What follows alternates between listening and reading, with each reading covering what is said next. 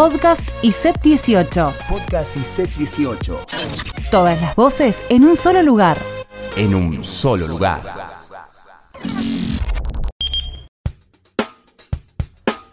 Estas son algunas de las últimas noticias más destacadas de los últimos siete días. De los últimos siete días. Resumen de noticias, prensa y set 18.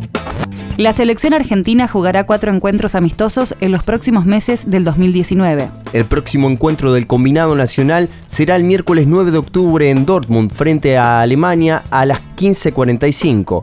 Luego la albiceleste se enfrentará a Ecuador el domingo 13 desde las 11 de la mañana de nuestro país. Por otra parte, las últimas dos presentaciones de Argentina serán en noviembre del 11 al 19 de dicho mes.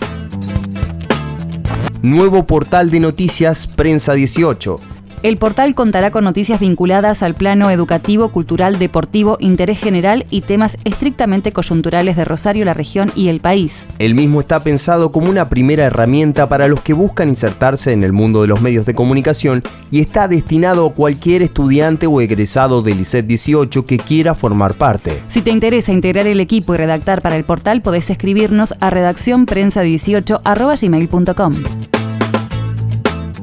La provincia convoca a voluntarios para la campaña Vota por la Vida. Este jueves se realizará una reunión informativa para sumar voluntarios a la campaña de difusión y promoción de donación. Será a las 18 horas en el Salón Dorado del ex hospital italiano Dr. Zavalla 3351 de la ciudad de Santa Fe.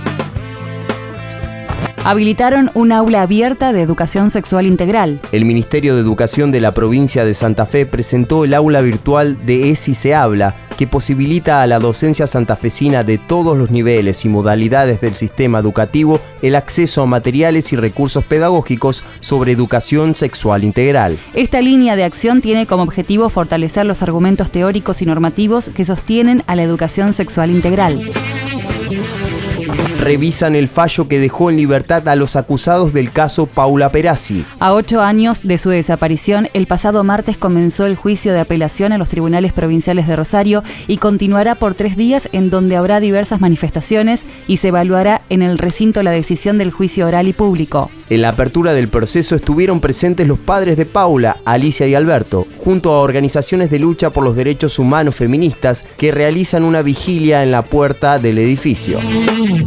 Feriado no laboral el próximo lunes. La semana próxima comenzará con un feriado del 14 de octubre en alusión al Día del Respeto a la Diversidad Cultural.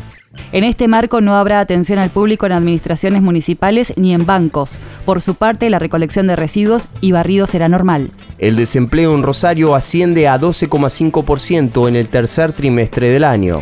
Según el Centro de Estudios Escalabrini Ortiz, son 10.000 desempleados más desde 2018 y 33.000 más desde 2017. Los sectores más afectados son los jóvenes de hasta 29 años y las mujeres. Para más información ingresa a prensa.iset18.edu.ar. Prensa.iset18.edu.ar. ISET 18. ISET 18. Orgullosamente público.